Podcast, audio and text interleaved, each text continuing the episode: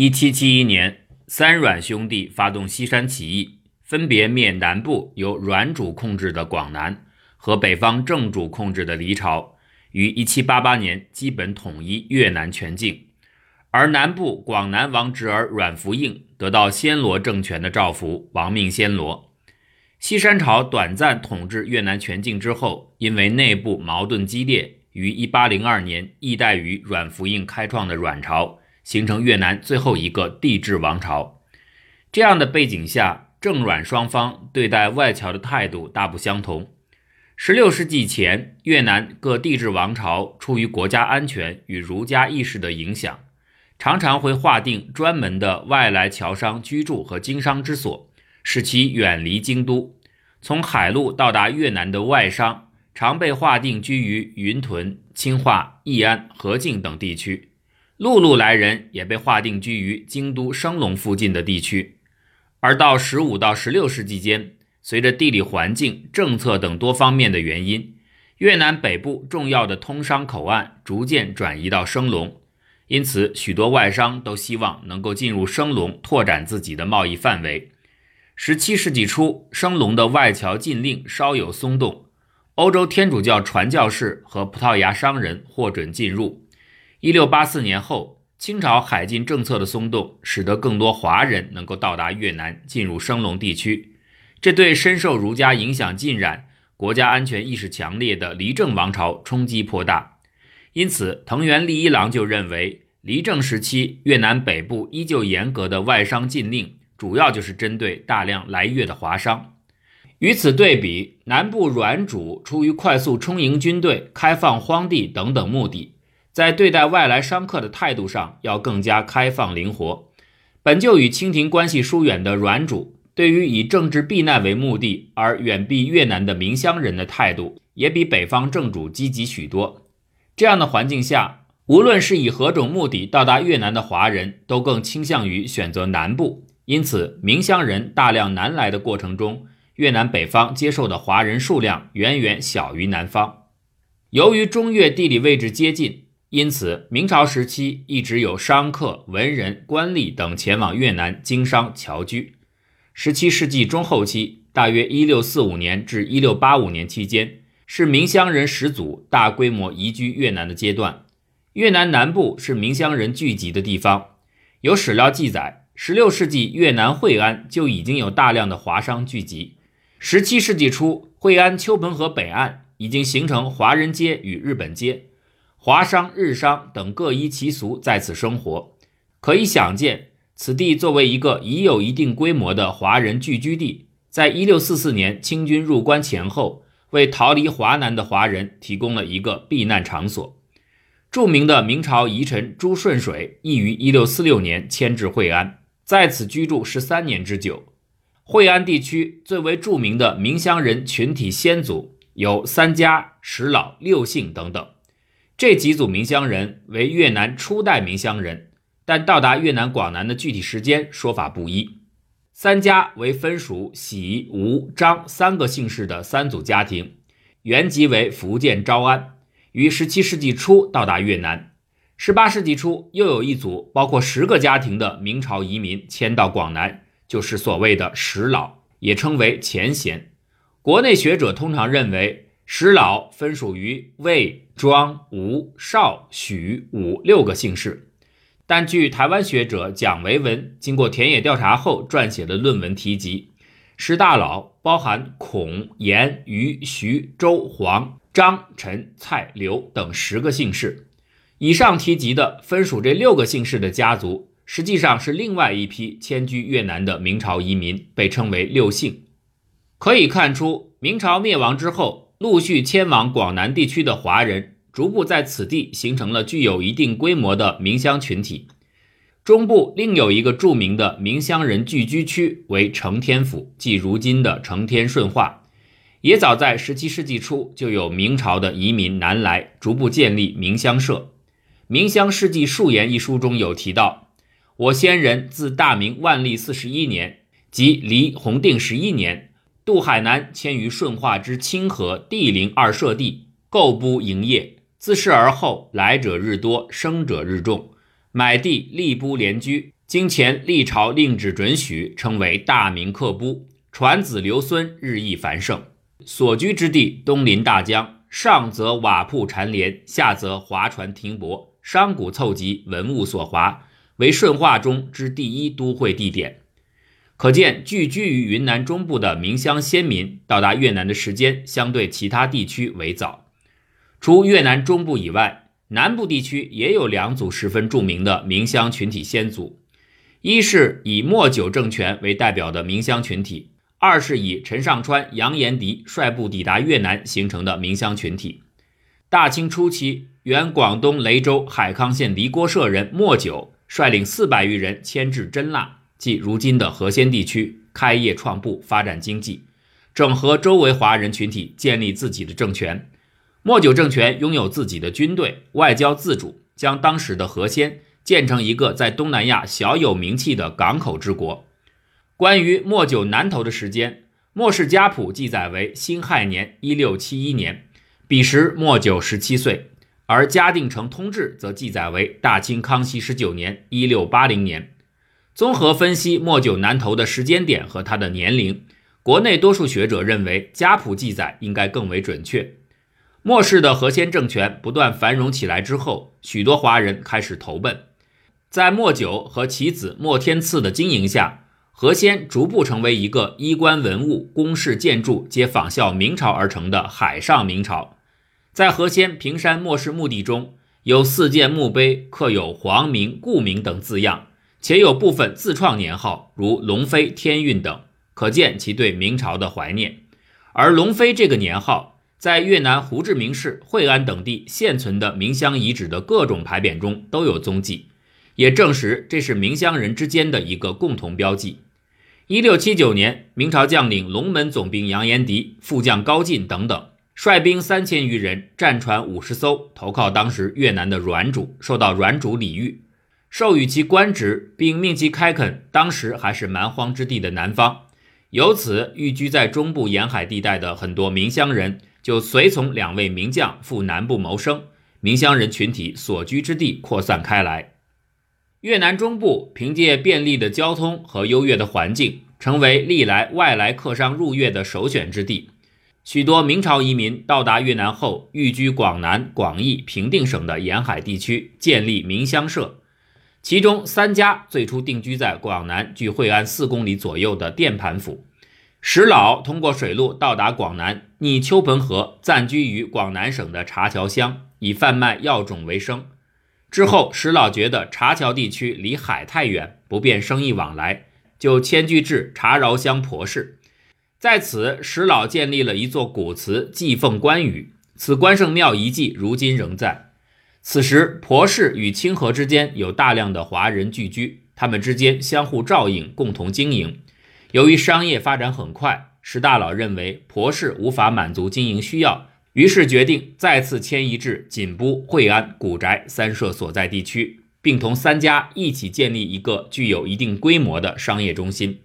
如今，惠安古城内有多处明乡人建立的会馆、祠堂、庙宇等等，最为著名的是由石老建立。后来由三家继承主持的明香翠仙堂，在南方，一六七一年，莫九率众南投真腊，去到南荣府及今天的金边，受到真腊国王赏识，被任命为乌牙，相当于府尹。后来，莫九烦扰于真腊与阮氏之间的争斗，改迁于河仙。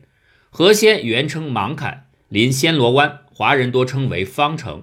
由越南学者李月勇编译注释版《嘉定城通志》中提到，因华人称高棉人为方子，因此方城一指高棉人的城郭。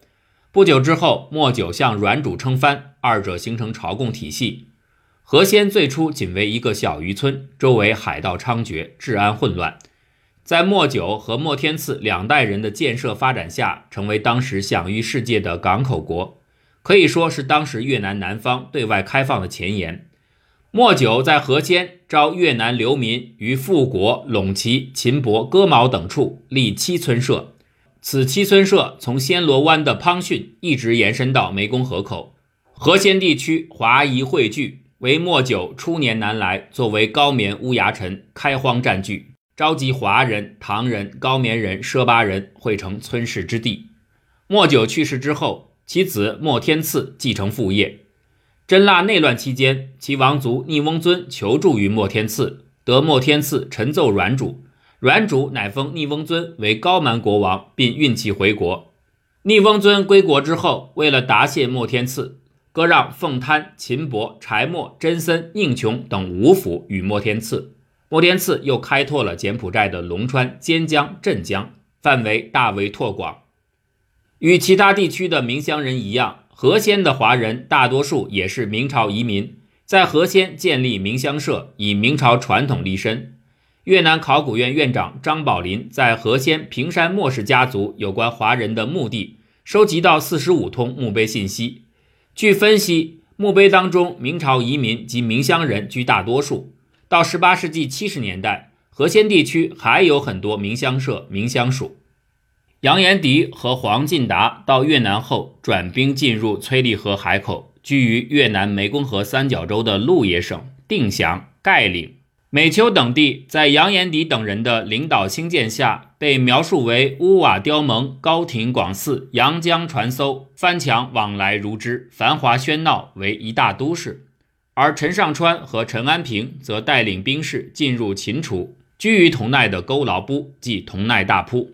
也就是今天边河地区堤岸等地，由陈尚川率领开发兴建的沟牢埠，是越南南方最早新建的城市之一。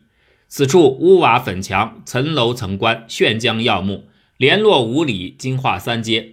大街铺白石皱路，横街铺风石皱路，是为一大都会，富商大贾独此为多。沟牢埠成为当时南方地区最重要的港口。直到一七七五年左右才开始衰败，从陈上川等人经营起，一直繁盛了将近百年。之后让位于宾义堤岸。陈上川后又因介入真腊内战而名声大噪，在其逝世之后，受到当地人的崇敬与追思，为其立庙祭祀。他的后代也世世代代受到阮主礼遇。到了明命绍治年间，还将其封为上等神，表彰其为开发南齐做出的贡献。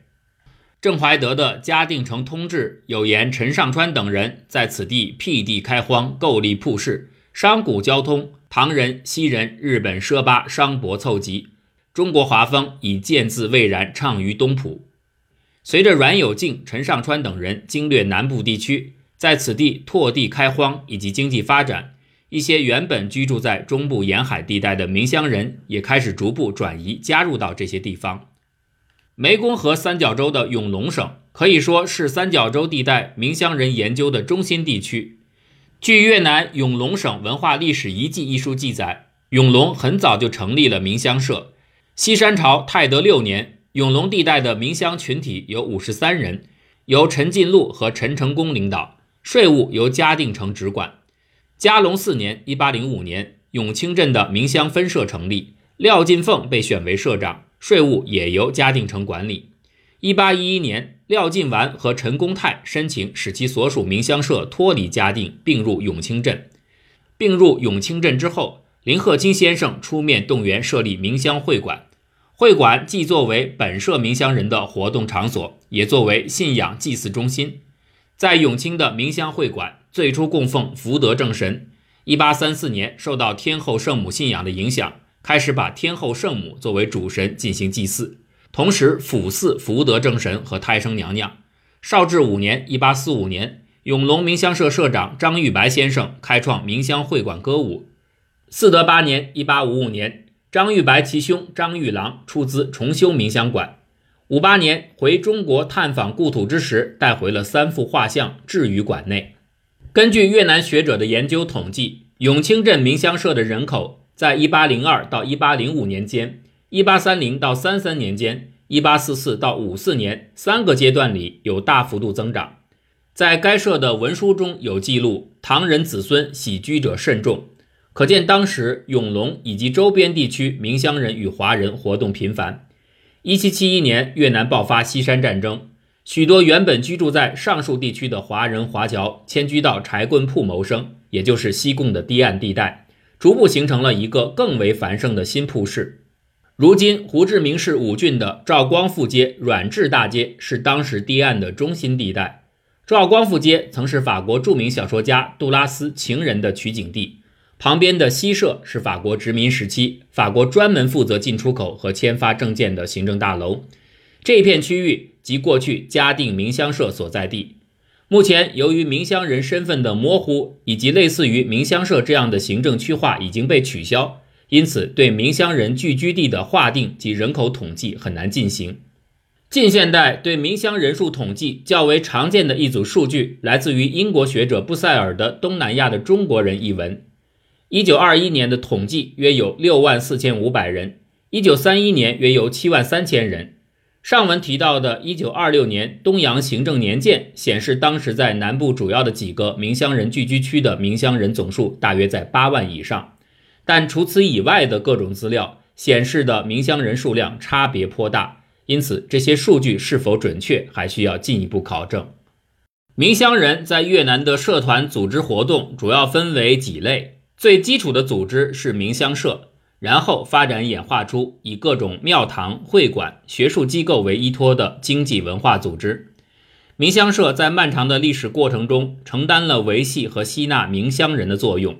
因为政府机构改制而消失之后，会馆、寺庙等等则成为明乡人社团集会的中心，延续至今。然而，随着时代的发展，明乡人数正在逐年递减，许多地区类似于明乡嘉盛会馆这样的明乡社遗址已经难觅踪迹。明乡年轻一代对于自身了解缺位，更多人已不再关注那些逝去的过往。或许目前依旧保持着维系民乡群体功能的民乡会馆、寺庙等等，其功能也会逐步的消解，最后仅仅作为一个一个的历史遗迹而存在。例如前面提到的惠安古城内的明乡翠仙堂，目前翠仙堂主要是供游人参观，游客的香油钱也是翠仙堂运营成本的来源。当地的明乡人已不多，且分散居住。大部分年轻子弟都到了南部经济更为发达的地方工作。惠安地区的三家后裔，除了张氏一族现在还在维持着潘州镇路上的张氏祠堂香火以外，其余两家已四散开来，难寻踪迹。据蒋维文的田野调查报告显示，目前惠安地区的明乡人与华人的联系更少。翠仙堂在一九四五年战后沉寂过很长时间，直到二零零九年修整完毕开放后。才在政府动员下找回一些明乡人担任管理工作。相较于明乡嘉盛会馆管理人员的自主性，翠仙堂的管理人员更像是聘请制的工作人员，和他们交流获取的明乡人信息大多与各种宣传册资料介绍是一致的，没有太多历史严格的内容。